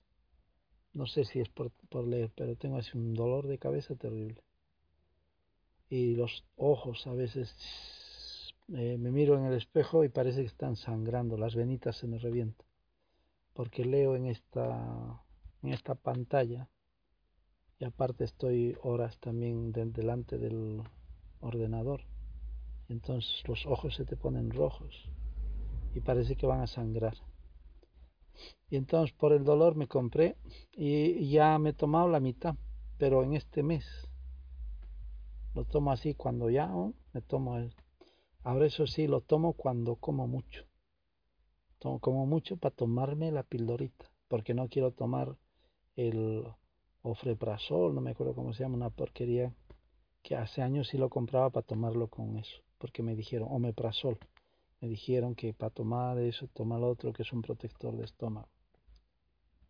Y ahora no, me lo he estado tomando y me he tomado la mitad en este mes, que estaba así. Y a veces cuando lees, pues no, estás como luchando con algunas cosas en vez de concentrarte y a veces te desconcentras. Beneficios derivados de la venta de fármacos. El ácido acetilsalicílico, aspirina, 500 miligramos. Caja de 20 tabletas, 10 gramos. El coste por toneladas es de 3.000 euros. El coste por toneladas es de 3.000 euros. Producción por cada 10 gramos es 0,03 céntimos el beneficio es 10.000% de beneficio. El claritín de 10 miligramos, precio de venta al consumidor, por 100 tabletas 215.17 eh, euros. Coste de los ingredientes activos es 0,71 de céntimos. El beneficio es 30.306%. Norvasec 10 miligramos. Precio de venta al consumidor por 100 tabletas 188,29 euros. Coste de estos ingredientes activos es tan solo las, 100 tabletas 0,14 céntimos. Beneficios 134.493%. Qué hijos de puta y qué ladrones que son los de la farmacia. ¿eh? Debería haber una ley. Ganas como mucho 100%, no hay más. Prozac 20 miligramos. Precio de venta al consumidor por 100 tabletas. 247.47 euros. Coste de todos esos materiales 11 céntimos. Beneficio 224.973%. Este tío es médico y sabe de lo que habla. ¿eh? Xanax registrado también, un miligramo. Precio de venta al consumidor por 100 tabletas 137.79 euros, o sea, menos que el anterior. El coste de los materiales 0,024 céntimos. Beneficio 569.958%. Por cada dólar de coste de producción ganan 5.699.58 dólares. Ah, todo esto está en dólares, ¿vale? No euros. Entre todos los lobbies, el farmacéutico es el más poderoso. No necesita comprar voluntades políticas, ya que compra países enteros. Ahora ya saben por qué luchan por todos los medios contra la medicina alternativa y los remedios naturales. Los políticos que no hablen de este tema no son representativos del pueblo sino de las empresas farmacéuticas. Además que lo son de las empresas de electricidad y además que lo son de las empresas de la industria militar de armas y del petróleo. A esos se llaman políticos. Pero yo les llamaría otra cosa, pero no lo no ni sé qué decirlo. Pero si esos políticos como tal realmente dijeran honradamente, somos del pueblo, queremos al pueblo, luchamos por el pueblo. Entonces, pues no mandes a la mierda al pueblo, pudriendo, jodiendo, esclavizando, llevando al matadero en masa. Sé más honrado, gilipollas, que vas diciendo que eres representante nuestro. Gilipollas, hipócrita, farsante, basura. Sé más honrado, mírate a la cara, los gusanos que te salen del cerebro. Eres un zombi resucitado. Ni razonamiento tienes. ¿Por qué no defiendes a tu pueblo que tanto quieres? Que tú quieres de izquierda, de derecha y de centro. ¿Por qué no eres más honesto? Miserable, te vas a vivir, vas a morir dentro de poco. ¿De cuántos años crees que vas a vivir? ¿50 años más de los que tienes? Tú, tú, político, miserable, defiende al pueblo. No seas vendido. ¿Dónde está tu dignidad, tu honradez, tu discernimiento del bien y del mal? Pues que no usas ese cerebro. ¿Para qué te lo ha dado la vida, un cerebro humano, si no sabes usar y discernir? Vamos a dejar de joder al pueblo y defender de que no se meta más flúor, no se meta más azúcar, droga, y no se meta más etanol en la juventud, y no se meta más basura en la comida, y no se especule haciendo huevadas con la con la leche, con las plantas, con el cerebro humano, con tanta basura por los medios de comunicación, y que no se diga más mentiras de que vivimos en un mundo que es redondo, con un sol a 350, a 150 millones de kilómetros, cuando está aquí estamos viendo los ángulos de caída de sus rayos y podemos verla, y incluso si vamos en avión vemos que está escondido detrás de las de las nubes y que vemos que detrás de la luna pasan unos pájaros. qué asquerosos, qué asquerosos son los que controlan estos gallineros, tíos, dan asco. Pero hay algunos políticos que por lo menos están luchando en sus pueblos por su gente. Pero los dirigentes, dirigentes de arriba, no me convence. Hay a una que tengo respeto, que es de la que defiende los animales. Los demás, ni fu, ni fa, ni los odio, ni los quiero, me resbalan, tíos. Me resbalan. Página 23. La manipulación farmacéutica. Cuanto más investigo, más me doy cuenta de que las cosas no son lo que parecen. Tardé mucho en comprender que nuestro mundo funciona impulsado por intereses de determinados poderes que lo gobiernan. ¿Ves? Somos gallinas. Se trata de una estrategia que, huérfana de valores, hace que todo gire a su alrededor, con el firme objetivo de intensificar y perpetuar su propio y asqueroso y repugnante poder. Bueno, eso yo lo pongo. Y una de las principales familias que actualmente domina el mundo y el planeta son los Rothschild. ¿De qué estamos hablando cuando dice Rothschild? de los judíos. Rothschild. Son judíos. Son los amos del planeta. Este planeta es un planeta judío. Y acuérdate que el pueblo elegido todavía no es tan elegido. Puede ser que tenga sus cositas. Encima del pueblo elegido, que es un pueblo que curre y trabaja como todos nosotros, encima de ellos están los amos del mundo que desgraciadamente pertenecen a ese pueblo. Digo desgraciadamente porque estos tíos son feroces depredadores de siglos, de millones y millones y millones y millones de seres humanos. Su plan empezó hace 30 siglos en el monte. en el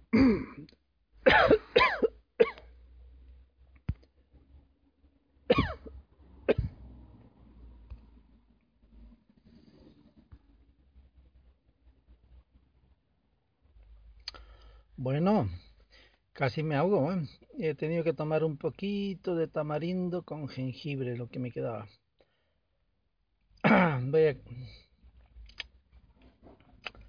Es que el cambio de clima es terrible, che.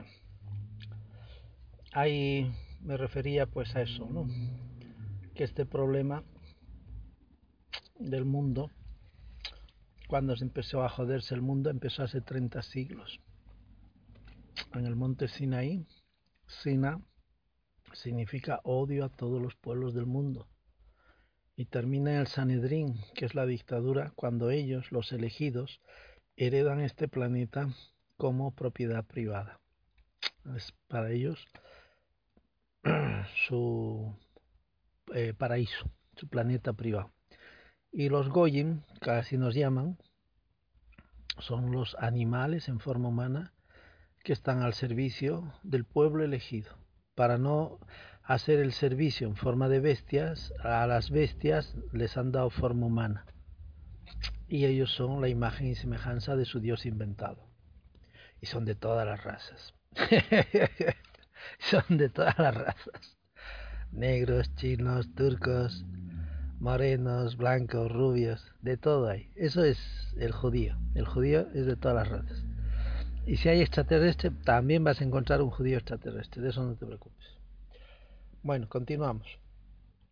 Una de las principales familias que actualmente domina el planeta, los Rothschild, ya proclamó hace 100 años lo siguiente. Dice así, dame el control sobre el dinero de una nación y no me importa quién haga las leyes. Ellos financiaron a Napoleón y a la corona británica con el firme objetivo de manipular las voluntades de sus respectivos gobiernos. Se trata de la misma familia que creó junto con otras el sistema de la Reserva Federal Americana. La crearon en el año 13 junto con los Rockefeller, Goldman Sachs, Morgan, Quinn, Loeb, los Lazar de Francia, los Warburg de Alemania y Moses Seif de Roma pero eso lo crearon inmediatamente después de que hundieron el Titanic con todos los que se oponían a eso. Los hundieron, fabricaron ese barco solo para hundirlos.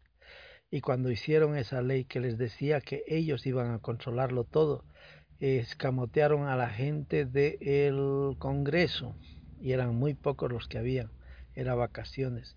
Y ahí es cuando hicieron esa firma y ya no se los quita nadie ellos inventaron Estados Unidos. Por lo tanto, hacen lo que les da la gana. Ellos inventaron Europa, inventaron América, África, como jaulas estatales. Todos los que han hecho las repúblicas son judíos masones.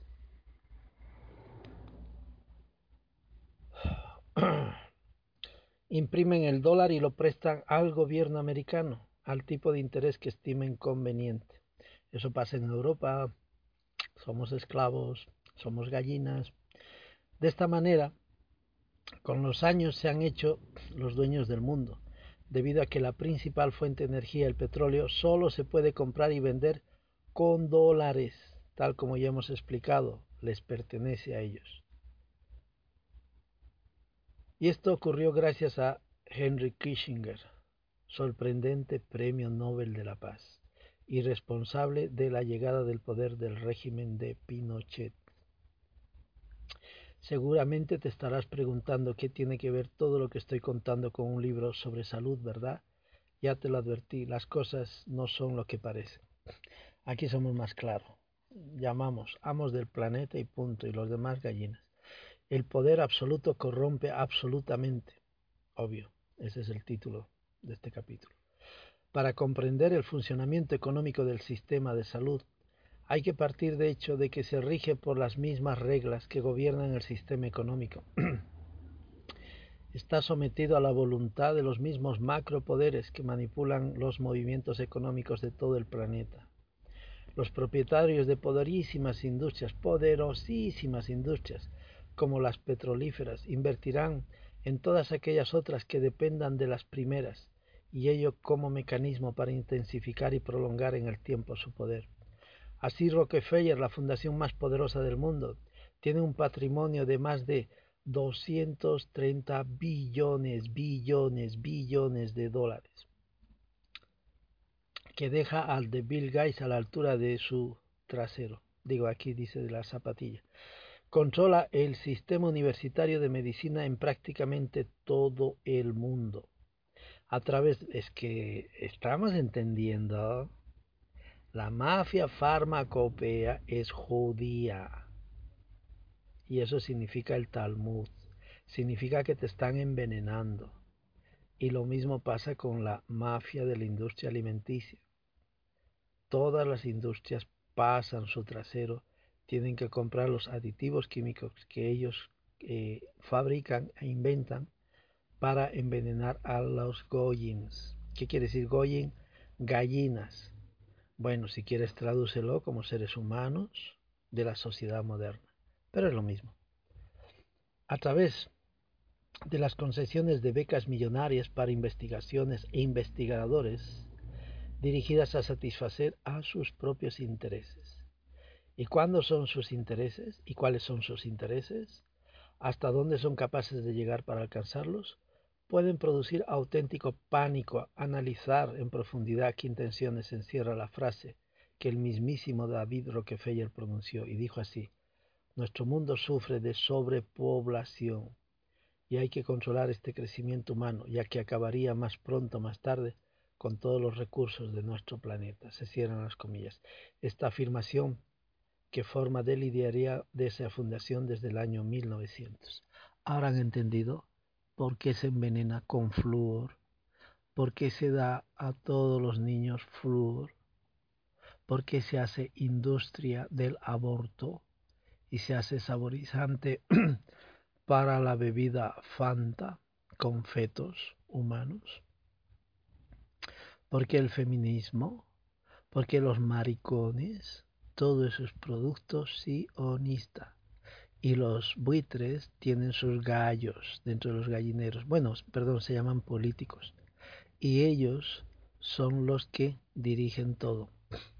En una sociedad civilizada no hay gallos ni hay gallinas, hay seres humanos.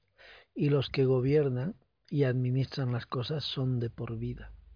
No tienen esa mentalidad de que hay que ir al poder para choriciar, porque una civilización verdadera no hay nada que robar. Al contrario, si hay un buen administrador, todo el mundo lo quiere que esté ahí eternamente. Pero llegará un día en que se morirá, entonces el que le va a suplantar, por lo menos que tenga esa mínima cualidad que él ha tenido, en administrar las cosas bien. Como no hay falsos valores inventados, es decir, el dinero, no hay nada que se tenga que comprar y vender por encima del valor de la vida. Las cosas son lógicas y por lo tanto son más eh, conscientes y más justas. De las cosas que tienen que ser, son. No hay nada que especular. en cambio, con el maldito sistema del dinero, todo se vende. La razón, la justicia es la más grande de las putas que tienen, las leyes, se vende los niños, se vende la humanidad, está en venta, todo se vende, carne humana se vende, se venden fetos, ya puedes comprarlos a 50 euros en China para comerlos. Y en Estados Unidos te lo venden a, no sé si son a 270 euros el feto, para que hagas eh, crema de belleza para la cara de, de las buitras, digo perdón, de las mujeres que les encanta tener a sus fetos en su cara en forma de crema. Acuérdense que en Estados Unidos hay grandes galpones de rescatadores. Ahí van los rescatadores de fetos y están sobre grandes mesas, todo tipo de fetos descuartizados, todo con sus cabezas, sus piernas, todo. Y ellos escogen, dame este, este, este, este. Es un supermercado. Y se llevan así toneladas de feto para las industrias. Se venden todos los días. Es el mercado de feto mercado en Francia hace unos años y esa noticia ya se perdió. Tuvo un accidente, un basurero, un camión de basura. Pero ¿qué había dentro? No había fetos, habían bolsas con puros fetos. ¿Y dónde llevaban eso? No iban al basurero, iban a las industrias farmacéuticas a dejar su carga, pero lo hacían de forma perfecta en forma de un basurero oficial del Ayuntamiento de París. ¿Dónde están esas noticias? Ya no salen. Hace poco pasaron una noticia de miles de personas jovencitas, adolescentes que habían muerto por unas vacunas en Europa. ¿Dónde está el escándalo? Nadie sabe nada. Esa frase me la inventé hace 25 años. Nadie sabe nada. Era después uno de mis nicks, mi primer nick. Nadie sabe nada, tíos. Nadie sabe nada. Sin ánimo de ser conspiranoico, os invito a hacer una sencilla investigación sobre las relaciones que unen a la familia Rockefeller con el mundo de la salud. Y os voy a facilitar algunos datos. Ellos fundaron y por lo tanto controlan la Sociedad Americana del Cáncer. ¿Se dan cuenta? Que tiene depositados hoy en sus arcas más de un billón de dólares y remunera a sus altos cargos con sueldos astronómicos. ¿Con qué fin me pregunto? ¿Realmente les interesa curar el cáncer? Que hay una mierda, tíos.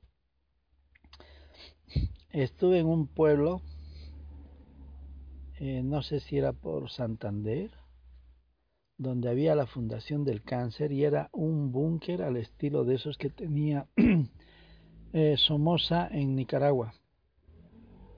Era un búnker, tío. Creo que está está en la está en Santander, pero no recuerdo el pueblo. Me quedé alucinado. Sales del País Vasco y es de uno de esos pueblos, no me acuerdo. Me quedé alucinado.